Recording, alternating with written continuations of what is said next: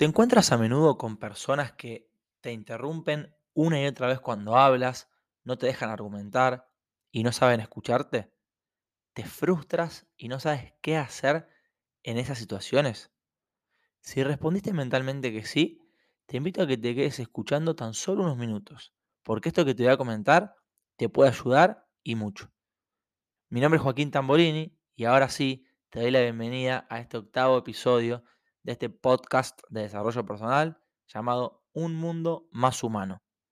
Nobleza obliga, antes de compartir contigo cuatro claves para que puedas gestionar estas situaciones de una mejor forma, debo confesar que yo, durante una etapa anterior de mi vida, he sido como una de estas personas a las que llamo grandes usurpadores de palabras. Incluso hoy en día puedo caer en ello, lamentablemente, de vez en cuando, pero considero que he aprendido muchísimo al respecto y por eso creo que te puedo agregar valor en este sentido. Dicho esto, y como dicen aquí en España, vamos al lío. La regla número uno para evitar que te interrumpan mientras hablas es tan sencilla como que no debes perder la calma. No debes permitir que un diálogo derive en discusión y termines perdiendo el control tú al quedar super, supeditado por la frustración y la impotencia que esto te puede generar. La regla número dos implica que no te lo debes tomar como algo personal. A menudo, estas situaciones derivan incluso hasta de un factor más bien cultural. ¿Por qué te digo esto? Porque interrumpirse es para muchas personas algo habitual, por ejemplo, en la dinámica familiar. Están acostumbrados a hablar muy rápido, a no escucharse e interrumpirse constantemente. Y luego, este estilo de comunicación aprendido en casa lo aplican de una manera más bien inconsciente en cualquier otro ámbito de sus vidas. Por otro lado, también existirán otras personas que se sienten inspiradas y motivadas por nuestra conversación, al punto que intentarán aportar sus ideas dejándose llevar por sus propios impulsos. Y aquí puede que te estés preguntando, pero Joaquín, ¿acaso los está justificando? Para nada, pero lo primero que debemos hacer es detectar ante quién estamos para reaccionar y actuar de una manera más certera. Y ahora sí, demos un pasito más y pasemos a la regla número 3.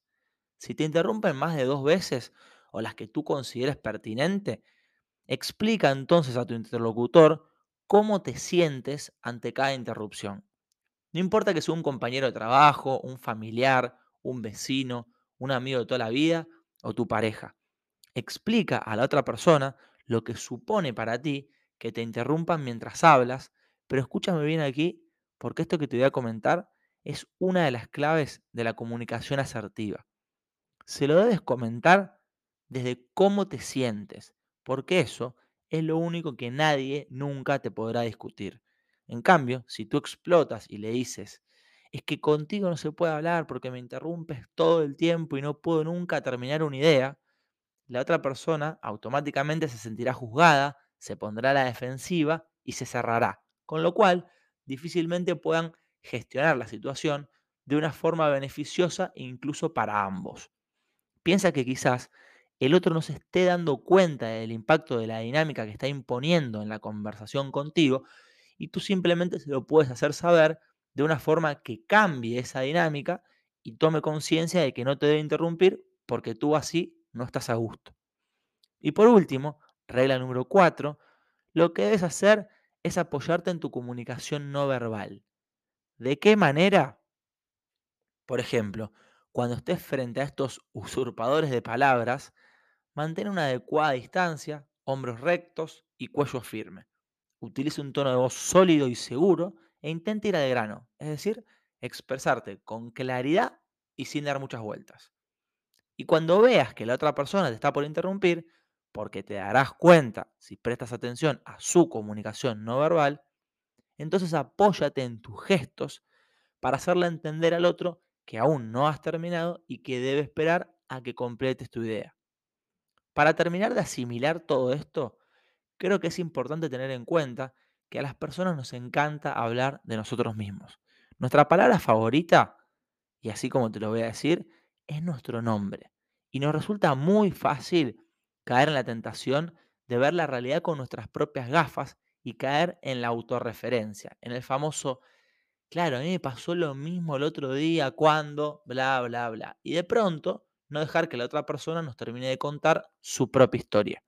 Pero como siempre digo, uno enseña lo que tuvo que aprender. Y es por eso que hoy quería compartir contigo estos tips, los cuales espero que te sean de utilidad. Si llegaste hasta aquí, te quiero agradecer por estar ahí, del otro lado, y por haber escuchado este octavo capítulo de este podcast denominado Un Mundo Más Humano. Sé que este episodio fue cortito, pero hace poco me dijeron, si bueno, lo breve, dos veces bueno.